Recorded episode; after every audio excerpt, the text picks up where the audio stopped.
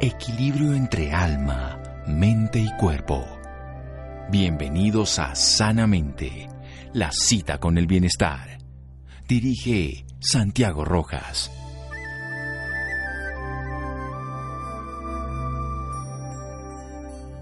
Tu cuerpo es un templo, pero solo si lo tratas como uno. Astrid Alauda. Buenas noches, estamos en Sanamente de Caracol Radio. Estoy muy emocionado de hacer este programa porque es un tema bastante desconocido, hoy en día un poco más conocido, por lo menos en titulares. Para mí ha sido llamativo desde hace muchos años la posibilidad de esto que vamos a hablar. Vamos a hablar con un médico cirujano con muchas formaciones, incluso antes había estudiado ya biología, antes de estudiar medicina estudió biología, tuvo maestría en biología molecular y biotecnología, doctorado en ciencias biomédicas y postdoctorado en nanotecnología, que es el tema que hoy quiero tocar con él, aplicada al área de salud. Ya tiene una experiencia de más de 25 años como investigador en la clínica molecular y biomédica de las enfermedades infecciosas, un tema que está de moda, por supuesto. Es profesor de medicina en posgrados y también en posgrado. Es especial, tiene además experiencia en cargos directivos en empresas privadas y públicas. Es evaluador de proyectos de investigación médica y biomédica del programa de becas doctorales de Colciencias. Tiene una experiencia en el relacionamiento estratégico de las redes académicas y científicas internacionales en Estados Unidos, Unión Europea y Australia. Hasta el Instituto Karolinska, que esto es un instituto maravilloso donde aprendió también de nanotecnología. Habla tres idiomas y es el director hoy en día de la División de Investigaciones de la FUX. Es todo un honor tener, además de un colega de un médico y de un colombiano que nos pueda hablar con certeza de nanotecnología y por supuesto quiero aprovecharlo con todos estos conflictos que hay en el mundo sobre este conocimiento de las vacunas. Lo quiero dirigir allá, pero quiero que nos cuente primero la nanotecnología. Doctor Arley Gómez López, qué gusto, qué honor. Buenas noches, doctor Gómez. Bueno, muy buenas noches a Santiago y muy buenas noches a todo el público que sé que tiene una amplia recepción en el país eh, esperamos poder ser útiles en el conocimiento acerca de nanotecnología en la noche de hoy. Bueno, precisamente cómo lo podríamos definir de una manera práctica, esto qué es esto de nanotecnología para enfocarnos después en todo este tema vacunal. Pues la forma más sencilla de definirlo es la ingeniería o manipulación de eh, nivel atómico. Es decir, cómo yo puedo organizar átomos y moléculas para que tengan un propósito funcional. O sea, ¿cómo puedo dirigir algo que ni siquiera veo? ¿Cómo hacemos para, porque los átomos aún pues solamente los tenemos en, en una posibilidad, ¿cómo, ¿cómo hacemos para manipularlos? Esta es una pregunta que se nos ocurriría a cualquiera. Pues entrando en materia, el mejor ejemplo de nanotecnología en la naturaleza, eh, pues lo tienen los virus. Ellos tienen tamaños de nanómetros entre 50 a 250 nanómetros en promedio y ellos tienen toda la capacidad de infectar células, de ponerlas a hacer lo que ellos quieren en algunos casos, como lo veremos. Obviamente no se ven con un microscopio de luz, sino que necesitamos que recurrir a microscopios donde más de 600 mil aumentos nos permiten ver la geometría y son literalmente organizaciones geométricas. Un hexágono, eh, un poliedro. Un icosaedro, los icosaedros. Un icosaedro, uno tiene forma tubular, tubular, como el virus, por ejemplo, del mosaico de, de las plantas, que también pues fue de los primeros descritos y que tiene una forma tubular, como un nanotubo. Sí, es genial la geometría, a mí me gusta mucho, incluso pues uno ve la geometría, por ejemplo, de las colmenas y hay unos virus que lo tienen o lo tienen también los hongos, en, el sentido de cómo crecen algunos micelios, la arquitectura de naturaleza geométrica, que son patrones muy interesantes y ustedes los manipulan, de eso es lo que nos va a enseñar de una manera saludable, porque hoy, así como la naturaleza los crea, el hombre puede usarlos. De eso vamos a aprender con el doctor Arley Gómez en un momento aquí en Sanamente de Caracol Radio síganos escuchando por salud. Ya regresamos a Sanamente. Bienestar en Caracol Radio. Seguimos en Sanamente.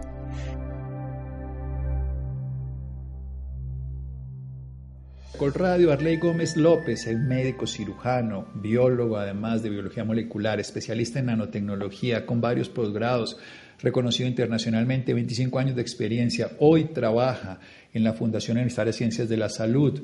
Hoy es vinculado desde el año 2006. Hoy es el director de la División de Investigaciones de dicha universidad. Nos está hablando de utilizar a nivel atómico, los átomos, las moléculas, esta estructura que antiguamente átomo sin división, pero que ya sabemos que obviamente sí es divisible, de utilizarlo aplicado a la salud. Y nos habla que ya la naturaleza lo hace con estos virus que no podemos ver sino a través de microscopios electrónicos 600 mil veces más amplificados que la realidad que vemos a simple vista y que vemos y conocemos estructuras geométricas. Desarrolle más esta idea, doctor de la nanotecnología, por favor, para poder aplicarla sí al tema de las vacunas. Bueno, yo recuerdo que cuando uno estudiaba la estructura química de una molécula, uno pensaba, ¿y cuál es la forma que se verá veo esa molécula? Pues bien, hoy con nanotecnología tenemos los microscopios de fuerza atómica que te pueden medir átomo a átomo, distancias interatómicas y ese panorama. Entonces uno casi que puede ver esa configuración estructural de una molécula. ¿Por qué es importante? Porque uno dice, bueno, pues ya tengo la molécula, pues quiero encadenar 10 de esas. El gran avance de la nanotecnología es haber desarrollado protocolos que permiten de manera organizada hacer esos procesos. Por ejemplo, hacer los liposomas. Los liposomas son cadenitas de ácidos en los cuales lipo viene de la palabra de graso, se forman como burbujitas, pero esas burbujitas hoy pueden ser unos sistemas que pueden ser utilizados para el envío de medicamentos. Pero no solamente están los liposomas, hay otras estructuras que como un Lego, literalmente, entendiendo que cada ficha es un átomo, yo puedo ir armando y construyendo una estructura con una funcionalidad que ha sido programada previamente con análisis de biocomputacionales que nos permiten determinar cuál va a ser su carácter electrónico, su carácter magnético, paramagnético, otras propiedades que son físico-químicas y que me permiten, bajo ese diseño, hacer uno, que vayan al sitio donde yo quiero. Entonces pueden ser utilizadas como sensores para encontrar, por ejemplo, una proteína determinada que yo quiero detectar o en la sangre o en una célula. Pero también pueden ser utilizadas para emitir luz y poder diagnosticar donde hay, por ejemplo, células tumorales activas. También pueden ser utilizadas para transportar medicaciones. Y lo más reciente, lo más conocido, es la aplicación en las vacunas. Es decir, que por primera vez se ha utilizado nanotecnología para transportar esa partícula que tiene la vacuna. Recuerden que una vacuna básicamente en su propósito es interactuar con el sistema inmune. Antes teníamos el concepto de la vacuna para prevenir, ¿sí? Ahora también tenemos el concepto de la vacuna para tratar, ¿sí? Entonces, cualquier que sea el mensaje que se quiera enviar, se puede hacer a través de estas nanopartículas. Hay que recordar que la vida ocurre en nuestras células y que nuestras células tienen gran cantidad de organelos y gran cantidad de moléculas y todo donde ocurre. Nuestra vida es microscópica aunque se manifieste macroscópicamente. Y eso sería como decir que la Tierra sería un organismo como un ser humano completo y cada uno de nosotros sería esas partículas chiquititas y la idea es que hoy la ciencia puede ir a la configuración estructural, organizarlo, utilizar estas grasitas como liposomas coger ficha a ficha, que me parece bellísimo como lo cuenta, programarlo desde el punto de vista de las propiedades físico-químicas y mandarlo específicamente a la célula iluminar para diagnosticar o transportar un medicamento como lo hacen con dosis mínimas en cáncer o las vacunas. ¿Qué hacen estas vacunas? Quedémonos ahí en el tema de la noche. Bueno, pues indudablemente el concepto de las vacunas fue conocido para prevenir una enfermedad, ¿sí? Pero hoy en cáncer, por ejemplo, se hace inmunoterapia en la cual lo que se hace es generar vacunas incluso personalizadas. Allí viene un nuevo concepto que seguramente ustedes van a escuchar cada vez más frecuentemente y es la medicina translacional y la medicina personalizada. ¿Por qué? Porque cada individuo es un mundo diferente y en algunas de las ocasiones las medicaciones toman como si todos tuviéramos el mismo metabolismo o la misma característica genética. Nosotros no somos uniformados y esa infinita variedad que tenemos desde el punto de vista de la expresión genética hace que nosotros también deberíamos hacer soluciones a nuestra salud hechas a la medida del paciente. Pues bien, eso ayuda mucho la nanotecnología. ¿Por qué? Porque la nanotecnología permite, por ejemplo, en el caso de las vacunas, las vacunas, eh, por ejemplo, en el caso de la de Pfizer o Moderna, que tienen eh, RNA mensajero, pues ese RNA, si usted lo coloca, llamémoslo así, en una cápsula y se lo da a la persona, el sistema inmune eh, no lo va a asimilar porque literalmente con el ácido gástrico lo destruye. O incluso poniéndolo en la sangre con el pH podría ser destruido. Entonces necesita ir protegido justamente para antes de que empiece a hacer su función, que es mostrarle al sistema inmune una partecita del virus. En este caso, el virus del SARS-CoV-2 es una espícula.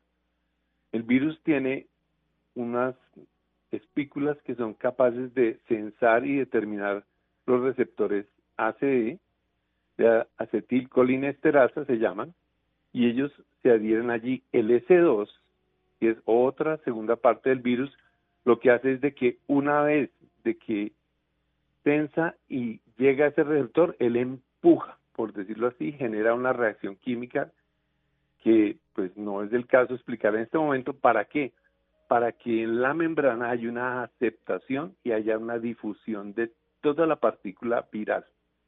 Esta se integra a la célula humana y allí, en la infección natural, empieza a replicarse, a replicarse y a producir la cantidad de virus que ella quiere hacer para seguir, obviamente, amplificando esta infección. En el caso de las vacunas, lo que se hace es que sencillamente se producen grandes cantidades de proteína del spike a través de ese mRNA que se envía y hacen que sean visualizadas por el sistema inmune.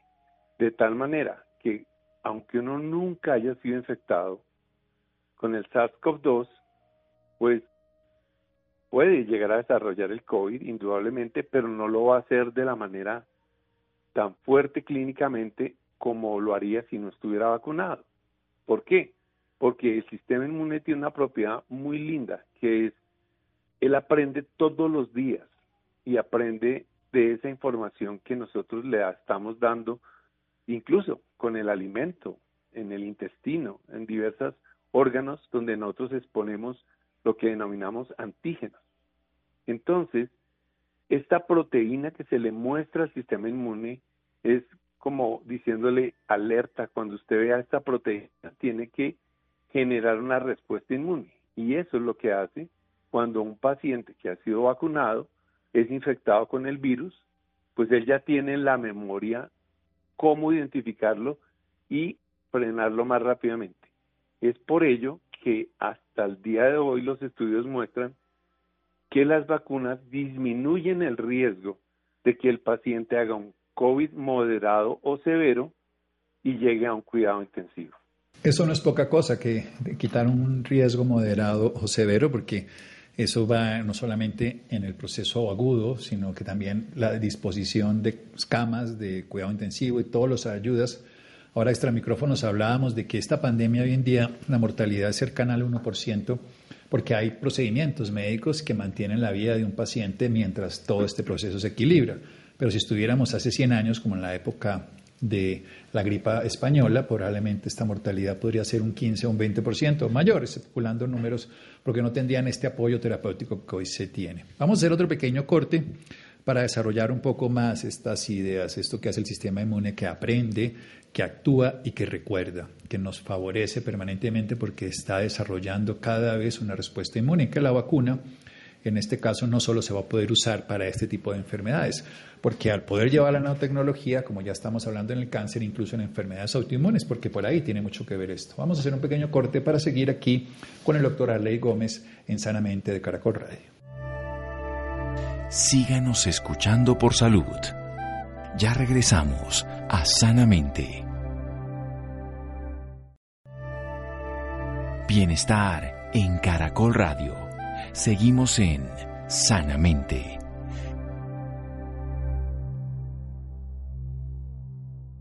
Seguimos en Sanamente de Caracol Radio. Algún día llegaremos a una medicina personalizada si bien es cierto que nosotros tenemos una memoria evolutiva que es absolutamente común, el que hace que yo me coma un banano y no me convierta en banano, sino que el banano se convierte en humano, en cada uno de nosotros es común a nuestras especies diferentes. También tenemos una memoria que estaría dado específicamente por las moléculas, que siguen siendo las mismas y se estructuran, pero ya tenemos biológicamente una diferente, que está dado por nuestros genes y por cómo los desarrollamos y por nuestro propio sistema inmune. Por eso se pueden llegar a estas medicinas que se llaman translacionales o personalizadas. Nos está hablando un experto en bionanotecnología, el doctor Arley Gómez López, además de biólogo. Nos está hablando de que ya se puede llevar con una configuración estructural adecuada, organizado, a través de células de grasa o de grupos de grasa, como se llaman los liposomas, para que se le pueda fijar una información específica de unas moléculas codificadas, estructuradas en un orden específico, con unas propiedades adecuadas programadas para que sea específica para diagnosticar, para tratar, para conocer, para transportar, para llevar medicamentos y en este caso vacuna. Nos habla de las vacunas famosas de mRNA que llevan una espícula, que llevan a través de que sabe que esa espícula a través de un receptor, acetilcolinesterasa, la se pueden entrar al acero y lo que hace es que se puede enseñar para que el sistema inmune aprenda, el sistema inmune se pueda defender. Cuando ya lo conoce, lo hemos retado, ya le han dicho identifíquelo, la respuesta se da. Esto es un conflicto que siempre se habla. No evitan la infección, casi que ninguna vacuna de todas las cientos que podamos nombrar la evitan. Pero una cosa es evitar la infección y otra es evitar la enfermedad producto de la infección. Quiero que nos desarrolle un poco más esa idea y también la forma de transmitirlo. Doctor Arley Gómez López. No, pues eh, muy sencillo. Indudablemente este virus tiene una característica especial y es que es un gran manipulador del sistema inmune en un componente que es la inflamación. Entonces, él lo que hace es inicialmente empezar a manipular un grupo pequeño de células, los macrófagos, después va ampliando a otras células, pero para que todos nuestros oyentes nos entiendan, él genera unas alertas innecesarias que hacen que el sistema inmune termine yendo contra uno mismo. Entonces, por eso en algunos casos los pacientes tienen dolores musculares, dolores articulares, eh, tienen incluso daños a nivel neurológico y sobre todo ese componente vascular es muy exquisito, ¿sí? Cuando es un virus que manipula, ¿qué es lo que tenemos que hacer? Pues tratar de frenar que esa manipulación se dé. Por eso se dice que si los pacientes, y en ello las pruebas también son determinantes, son diagnosticados, si se genera la alerta también por parte de los pacientes, y en eso quiero ser muy enfático, por favor no piensen en la gripita hoy, de que es que tengo una gripita que me empezó hace tres días y no mejoro. Pues piensen mejor que en ese momento tienen el COVID y hagan una consulta porque en esa primera semana es determinante, es fundamental poder la manipulación del virus, ¿sí? Me refiero no solamente a las vacunas, sino porque hoy tenemos medicamentos en los cuales usted puede frenar esa respuesta inmune en esa primera semana y el paciente no va a desarrollar la infección de una manera eh, tan severa como lo podría hacer si no tuviera ninguna medicación o ninguna vacuna. Entonces, eso de una parte, pues para que vean cuál es la naturaleza y la función que tiene este virus. Pero tiene otra dimensión. El, la variante Delta, que sé que todo el mundo quiere saber, y bueno, ¿qué pasó con la variante Delta? Tiene una característica, digámoslo así, diciéndolo de manera sencilla, tiene una capacidad este virus de aprender y adaptarse muy interesante. Muta en cuanto más infecta poblaciones, por eso lo que se generó en la India fue una nueva variante y generó 12 mutaciones. Unió mutaciones que tenía de otra variante con la de otro virus. Es como si se hubieran mezclado esos dos virus y hubieran generado una nueva variante de 12 mutaciones. Eso hace que sea mucho más rápida de contagiarse. Y pues aunque es una propiedad natural de los virus el mutar, este ha sido muy exitoso en esa adaptación a infectar a los humanos. Y fíjense ustedes que hoy ya no son solo personas mayores de 60 años, sino también jóvenes. Podría suceder, esperemos que Dios mediante no lo sea así, que llegue a ser una variante que sea mucho más susceptible a los niños. Todo esto es un proceso interactivo, continuo y evolutivo entre el hombre y en este caso el virus. Entonces, las vacunas cumplen un papel fundamental.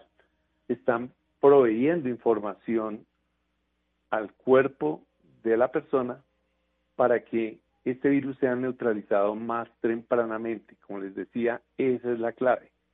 Si nosotros hubiéramos tenido a nivel mundial una estrategia mucho más equitativa de distribución de las vacunas, de pronto sin patentes, pensando más en el impacto que va a seguir teniendo la pandemia, porque esto está lejos de terminar, pues seguramente hubiéramos atenuado rápidamente el impacto que ha tenido al día de hoy en mortalidad, pero sobre todo en morbilidad. Y eso tiene un segundo componente. Hablábamos con Santiago anteriormente que se puede considerar que va a terminar siendo una enfermedad crónica. Pues claro, aquellos pacientes que su tratamiento vino en un tiempo posterior a una semana o que tienen características genéticas que los hacen más susceptibles, por ejemplo, el grupo A positivo sanguíneo, que es el que se ha relacionado con mayor intensidad de la enfermedad y más prolongada, pues van a tener de pronto secuelas. Y es lo que se llama los síndromes post-COVID. Y esto pues va a hacer que en algunos casos sea transitoria esa sintomatología y en otras sea continua, sea de por vida. Por ejemplo, que si una persona tiene eh, microtrombos, como se ha visto en algunos pacientes, pues tenga algunos problemas en su movilidad, en la sensibilidad a nivel muscular, eh, problemas incluso a nivel neurológico relacionados con la concentración, con la ansiedad, con insomnio, con depresión, donde la persona dice, pero venga, yo era una persona muy alegre y después de que me dio este COVID, siento que como que se me cierra el mundo eso no es solamente psicológico, es parte también en el componente psiquiátrico que tiene de efectos que ha hecho el virus sobre el área neurológica. Entonces, ustedes ven que tenemos un proceso en desarrollo que es muy importante recordar que gracias a la nanotecnología hemos podido desarrollar dos cosas fundamentales en esta pandemia un nivel de sensado a escala muy rápido y dos, unas vacunas. Pero seguimos siendo retados por esta situación y deben venir nuevos desarrollos. De hecho, ya se habla de un nuevo sistema desarrollado con nanopartículas para inhalación a nivel nasal. Entonces, se puede utilizar allí sin que tengan que hacer el chuzón y realmente eh, se ha rápidamente informado el sistema inmune. Eh, esos son tres de las grandes tecnologías que tenemos. Tengo una posterior para contarles, pero quiero saber si es el desarrollo más o menos que tenemos para explicarles de la enfermedad. No, perfecto. Y además la vía nasal interesante porque esa es la vía pues que sabemos por las gotículas, por los sprays, por los atomizadores, que es por donde ingresa y las recepciones que se tiene ahí a la mucosa nasal directamente, también la conjuntiva oral. Háblanos un poquito de la traslacional, este tipo de medicina personalizada, moderna, que involucra todos estos sistemas infinitesimales. Bueno, pues justamente eh, la medicina translacional lo que ve es el individuo en su naturaleza única, tiene todo un desarrollo, llamémoslo así, de códigos de información. Esos códigos de información terminan siendo moléculas específicas que son producidas por cada organismo. Y todos, así seamos hermanos, gemelos, gemelos univitelinos, vamos a tener unas características diferenciales. ¿Por qué? Porque eso hace que nuestra alimentación, lo que vivimos diariamente, los elementos en los cuales nos exponemos o no, hacen que la expresión de nuestros genes varíe. Cuando somos capaces de ver el proceso de salud y enfermedad desde lo molecular, integrarlo con la parte de la información genética y llevarlo a la expresión clínica, entonces tenemos que hay una traslación, o sea, como una traducción de toda esta información en pro de un análisis de un paciente. Y allí es donde nosotros terminaremos entendiendo el concepto de medicina personalizada. Miremoslo de una forma práctica en el sistema de salud. Si yo voy a una clínica y le digo, perdón, eh, ¿cómo está el receptor CCR5 de ese paciente? El médico le va a decir, perdón, yo le digo cuál es su estado general, cuál es su sintomatología, cómo ha evolucionado y demás. Le digo, no, está bien, dígame eh, qué características genómicas tiene. Él va a decir, no, nosotros no sabemos, aquí simplemente le estamos haciendo estos exámenes de laboratorio, eh, de bioquímica sanguínea o de pronto algunos de biopsias y demás. Pero si ese médico empieza a entender cuál es la susceptibilidad y empieza algo que en menos de 15 años vamos a tener seguramente a 20 años máximo en el servicio de salud es cuál es su genoma. Quiero contarles que hace 15 años hacerle el genoma a una persona le valía más o menos 10 mil dólares. Hace 7 años valía como 5 mil dólares. Hoy vale 75 dólares. Entonces, eso hace que en breve tiempo vayamos a hacer parte de la historia clínica el genoma de la persona. Entonces, nosotros tenemos que interactuar con un grupo transdisciplinar, donde están personas que sepan de biología, de química, de genética, de farmacología, de farmacogenómica, de clínica, obviamente de técnica quirúrgica si hay que recurrir a la técnica quirúrgica, pero que el uno pueda entender la aproximación y el análisis del otro. ¿Para qué?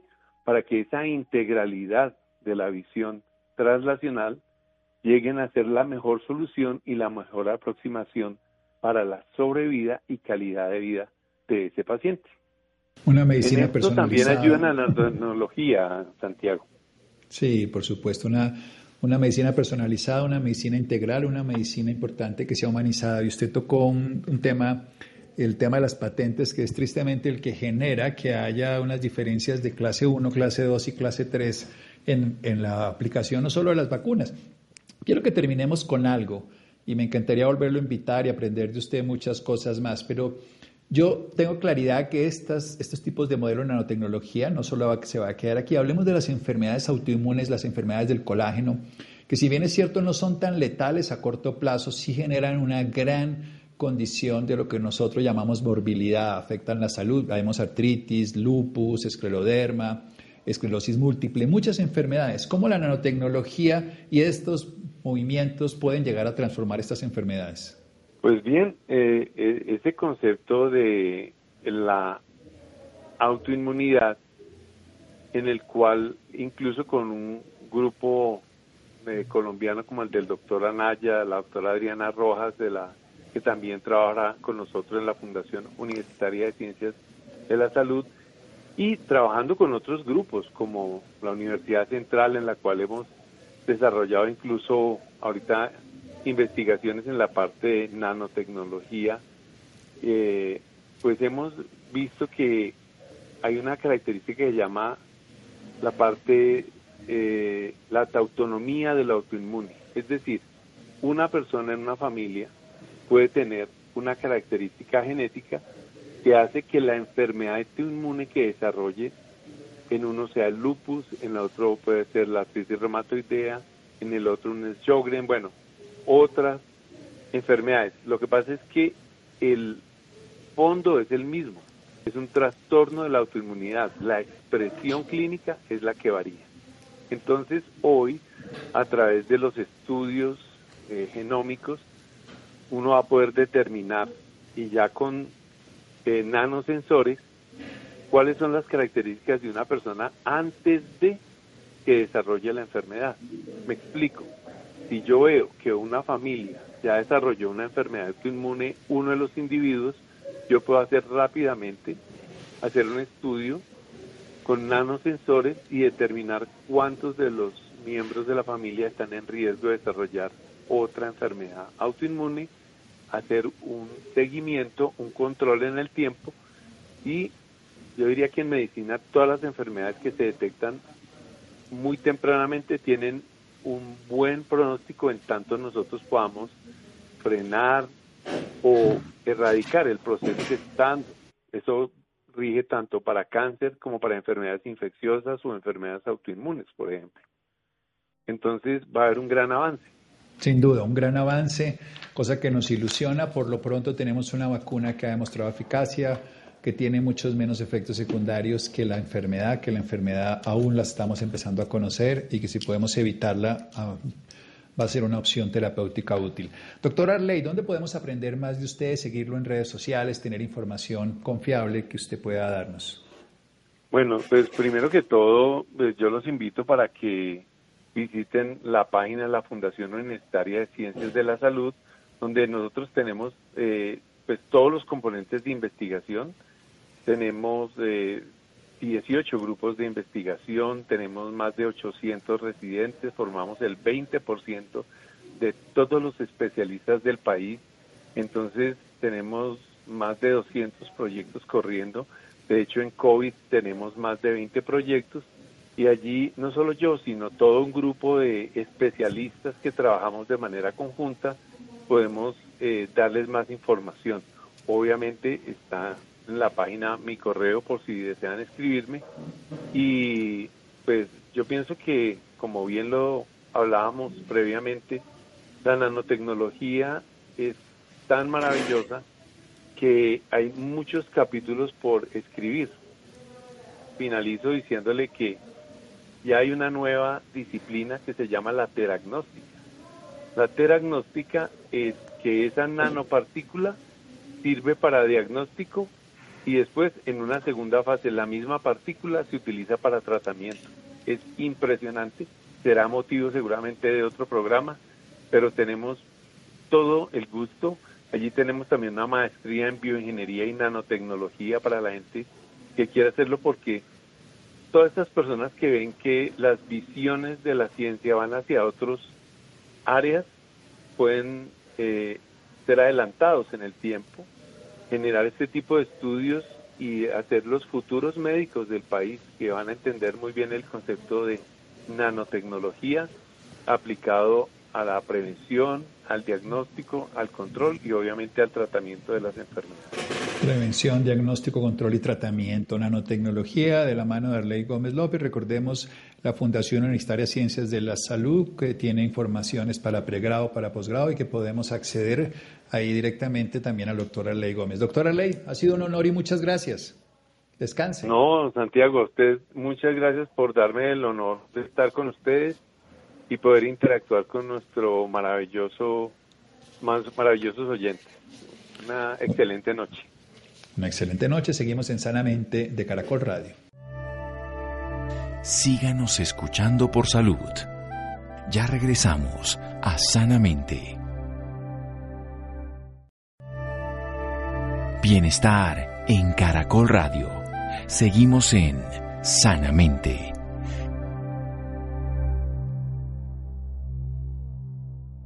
Seguimos en Sanamente de Caracol Radio. Después de este maravilloso programa, vamos a cambiar de tema a otro tema también muy importante, el marco del Día Nacional de la Seguridad y Salud en el Trabajo que se conmemoró el pasado 28 de julio, un tema muy importante para los trabajadores. Laura. Hola, muy buenas noches Santiago para usted y para todas las personas que nos sintonizan a esta hora. Claro que sí, Santiago, la pandemia que vivimos ha desencadenado no solo secuelas físicas en quienes han tenido el COVID-19, sino que en la esfera mental viene ocasionando traumas que pueden generar un aumento de casos de enfermedades mentales derivados de los problemas relacionados por el virus.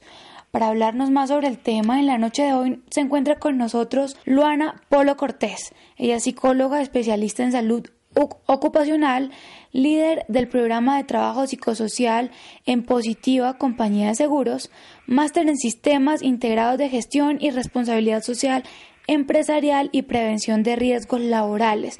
También es docente de cátedra en la especialidad de seguridad, salud y gestión ambiental de la Universidad Autónoma de Bucaramanga y actualmente labora en la Vicepresidencia de Promoción y Prevención de Positiva como líder nacional para abordar la estrategia en salud psicosocial denominada positivamente teletrabajo y el programa de familias seguras. Luana, muy buenas noches y bienvenidas a Sanamente de Caracol Radio. Muy buenas noches, muchísimas gracias por esta invitación y a todos los que nos escuchan, de verdad, un gran saludo muy cálido en esta noche. Bueno, doctora, para iniciar, háblenos de la importancia que tiene la salud mental en el trabajo. Bueno, eh, definitivamente es un tema prioritario, en, en todo sentido. Es prioritario porque desde la salud mental nosotros podemos ser activos, podemos ser productivos, podemos tener un desempeño vital eh, significativo en todas las áreas o esferas de nuestra vida cotidiana. Máximo, eh, eh, digamos, o más, mejor, en el, en el tema laboral, porque si nosotros tenemos una afectación emocional asociada pues a desgaste emocional, a problemas asociados a trastornos depresivos, de ansiedad, o estrés postraumático, cualquiera que sea, digamos, eh, la patología o la psicopatología que esté, digamos, afectándonos. Infortunadamente esto en el desempeño pues va a derivar que eh, seamos poco productivos, poco creativos, eh, sensibles, tengamos inhabilidad emocional, es decir, sea muy fácil para nosotros entrar en, llanto, en conflictos interpersonales, no atendemos adecuadamente las tareas y el tema de la de la disfuncionalidad en el relacionamiento tanto para nuestros padres o compañeros como para los directivos va a ser mucho más difícil. Entonces, eh, claro que eh, el tema mental es supremamente importante. Claro que sí, es súper importante. Bueno, ¿y cómo manejan ustedes estos temas con los trabajadores?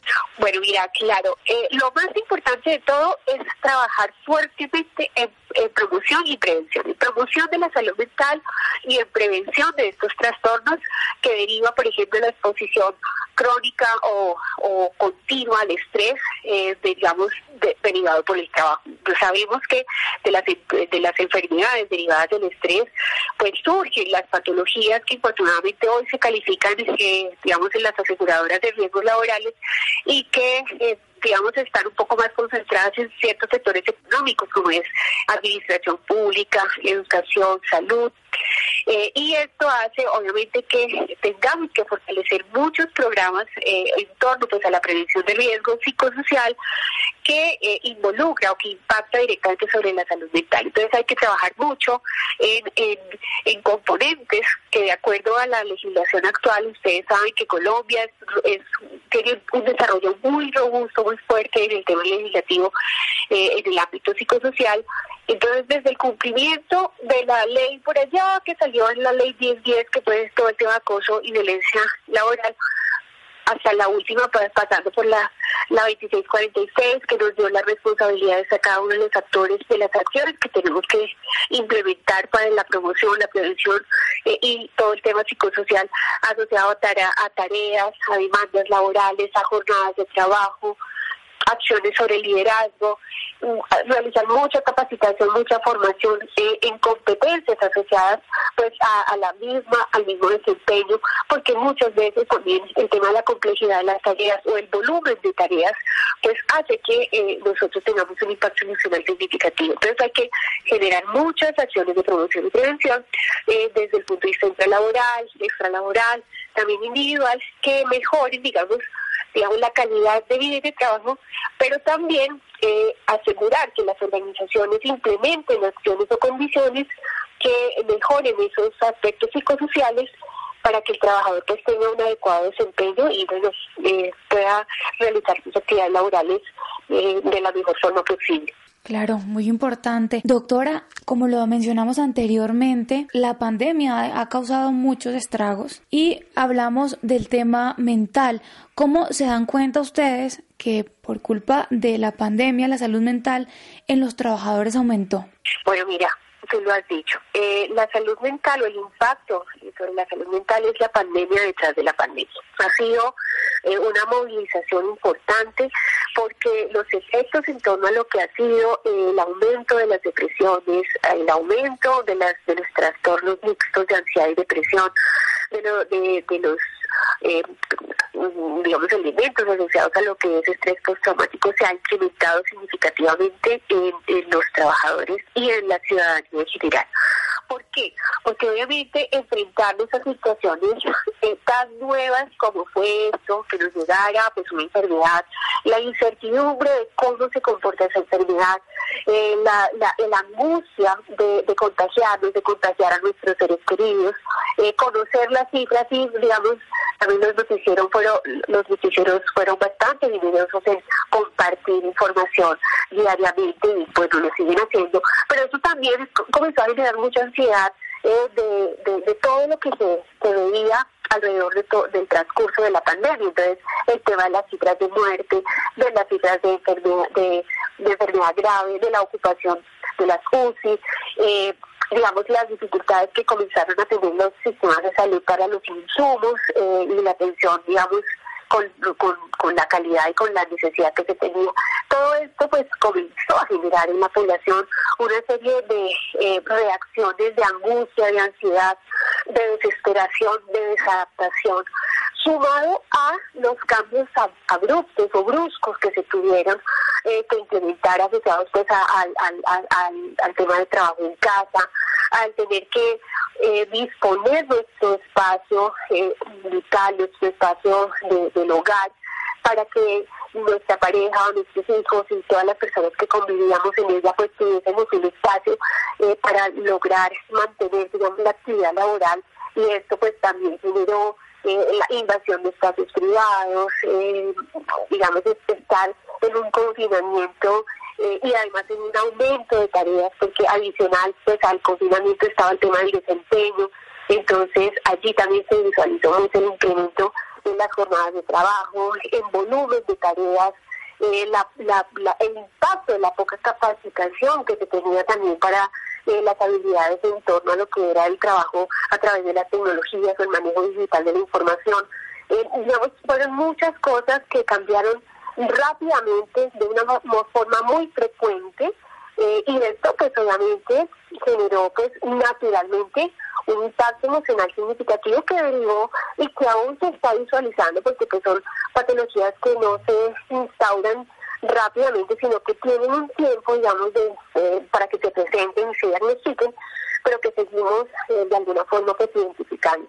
Así que por eso, dentro de los programas que se implementaron rápidamente las aseguradoras, incluso eh, las secretarías de salud a nivel nacional, el Ministerio de Salud, eh, fue pues lograr vincular eh, las líneas de mm, atención psicológica para, para poder generar un proceso de atención en primeros auxilios, una contención emocional, porque efectivamente esto comenzó a generar un desbordamiento que tuvo cosas buenas y malas, porque pues vamos a decirlo también desde lo positivo, y es que nosotros, eh, digamos, culturalmente también tenemos o, estábamos muy eh, asociados a que si, si, íbamos a un psicólogo, a, una, a un profesional de la salud, pues ya nos tildaban o nos estigmatizaban de que estábamos loquitos o que algo nos estaba pasando y de alguna forma eso generaba rechazo.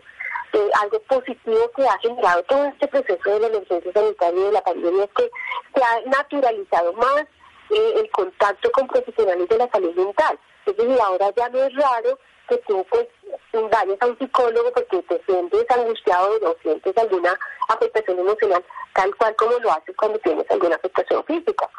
Entonces, cosas pues no tan positivas, efectivamente es que eh, estas líneas pues se saturaron porque no solamente era para trabajadores, sino para los familiares, para los niños, eh, en torno a todo lo que estaban viviendo, pero también cuando comenzamos a visualizar las muertes, el tema de la elaboración eh, de duelos, de todo el impacto de ver fallecer a compañeros, a familiares, amigos, pues eh, tuvo realmente o ha tenido o sigue teniendo pues un efecto significativo desde el punto de vista emocional. Entonces estas líneas han sido bastante importantes. Eh, otros canales que funcionaron mucho fue generar ayudas documentales en canales, digamos, de distribución masiva en redes eh, para que las, de los trabajadores y los familiares y la ciudadanía pudiera tener, digamos, rápidamente información de qué hacer en caso de cómo manejar el tema con los adultos, cómo manejar el tema con los niños, cómo disponer mejor los espacios de la casa, pues para no entrar en esos conflictos, como te digo, el tema de las invasiones de los espacios vitales.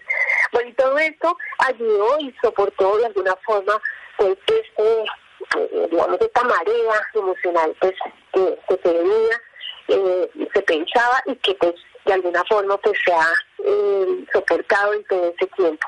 Digamos, ya hoy podemos decir que después de años medio largo en este proceso, se ha equilibrado un poco el tema. Eh, como te digo, posiblemente ya eh, la instauración de patologías mentales ya se visualiza un poco más formalmente, porque como los procesos de calificación no son tan rápidos, eso sí lo vamos a ver, pero en temas, digamos, en emergencia o primeros auxilios, pues ya ha bajado un poquito, eh, se ha aliviado un poco este tema, eh, también eh, se suma a los factores que te tienes que desde el gobierno que se han movilizado y este el tema de la rapidez de la, de la vacunación, todo lo que se ha movilizado en torno pues a, que sintamos realmente que existe una, una luz, ¿cierto? Y es que podamos ya al estar inmunizados tener una posibilidad digamos, de, ver un poco eh, de forma más normal la situación en torno pues, a la pandemia. Pues es lo que podría compartirte al respecto. No, claro, un tema súper importante y lo que hicieron y lo que están haciendo muchísimo más importante, aún más que involucran a las familias de estos trabajadores. Bueno, ya para finalizar, ¿Qué consejo le da a todas las personas que nos están escuchando y que no han podido manejar este tema de la salud mental, doctora? Bueno, algo muy importante es que reconozcamos, miremos hacia nuestro interior y seamos conscientes de nuestras emociones. ¿Qué nos está pasando? Que eh, en la medida en que nosotros evaluamos qué nos pasa, que reconocemos que, de alguna forma eh, necesitamos hablar con alguien, necesitamos sacar de nuestro corazón y de nuestra mente esto que nos nos está generando muchas dificultades, pues eh, ya eh, esto es un paso muy importante para, para el siguiente que es buscar ayuda. Eh, la ayuda, mira que no necesariamente debemos eh, pensar en, una contención emocional en un primer auxilio con un profesional de la salud. Mira, uno puede lograrlo con un amigo, un gran amigo, un familiar muy cercano. Lo importante es que tengamos un espacio de expresión, un espacio en el que podamos de alguna forma eh, canalizar como esas, esa, esa energía, esas emociones que nos afectan, que a veces las tenemos guardaditas y se vuelven una carga, un peso muy grande para cada uno pero cuando la compartimos se alivian. Entonces, primero reconocerla, segundo compartirla eh, y tercero, eh, yo creo que comenzar también ya a desmitificar el tema de la ayuda psicológica. Eh, pedir ayuda no está mal, pedir ayuda es de seres humanos y y en el tema psicológico, en los temas emocionales, más, mucho más, con más veras. Entonces, eh, sentir que, digamos, es normal y como les digo, algo que ya se ha naturalizado más es poder tener contacto con profesionales de la salud, no tener miedo a eso, eh, solicitar en sus EPS pues esa asistencia que es necesaria, pero sobre todo también tomar mucho, eh, eh, con mucha responsabilidad también las las recomendaciones que los profesionales de la salud les brindan para que puedan, salir adelante de, esos, esas dificultades emocionales. Eh, otro eh, aspecto muy importante que recomendaría es que eh, fortalezcan mucho sus, sus factores protectores, es decir, sus redes de apoyo, eh, amen mucho a su familia, eh, digamos, sientan esa compañía que, que realmente alimenta el alma, el espíritu, porque en la medida que tenemos un buen eh, buenas redes de apoyo como amigos, familiares, eh, personas que están a nuestro alrededor cuando más los necesitamos, eso hace que nuestros niveles de resiliencia sean mucho más altos y nos permita precisamente soportar, superar, salir adelante y aprender de las situaciones difíciles de la vida. Entonces, eh, tener una buena calidad de vida, alimentarnos bien, dormir bien, disfrutar de los espacios, de los momentos, sentirnos felices con cosas sencillas, con cosas pequeñas. Eh, realmente debemos darle eh, muchas gracias a la vida por estar vivos y de nosotros depende la, la, la forma en la que vemos la vida. Entonces siempre tenemos de buena energía, de positivismo, eh, ser muy optimistas con respecto a eh, para que así mismo pues entonces podamos desempeñarnos de una forma mucho más funcional, tranquila y sobre todo muy feliz en la vida eh, de cada uno. Perfecto, doctora. Muchísimas gracias por esta valiosa información y por acompañarnos esta noche aquí en Sanamente de Caracol Radio. Con muchísimo gusto, de verdad, a todos. Un abrazo enorme y bueno, a recordar, trabajar mucho en nuestra salud mental es trabajar en nuestra calidad de vida. Muchas gracias, querida Laura, Fer, Ricardo Bedoya, Nidia Cristina. Quédense con una voz en el camino con Ley Martín. Caracol piensa en ti. Buenas noches.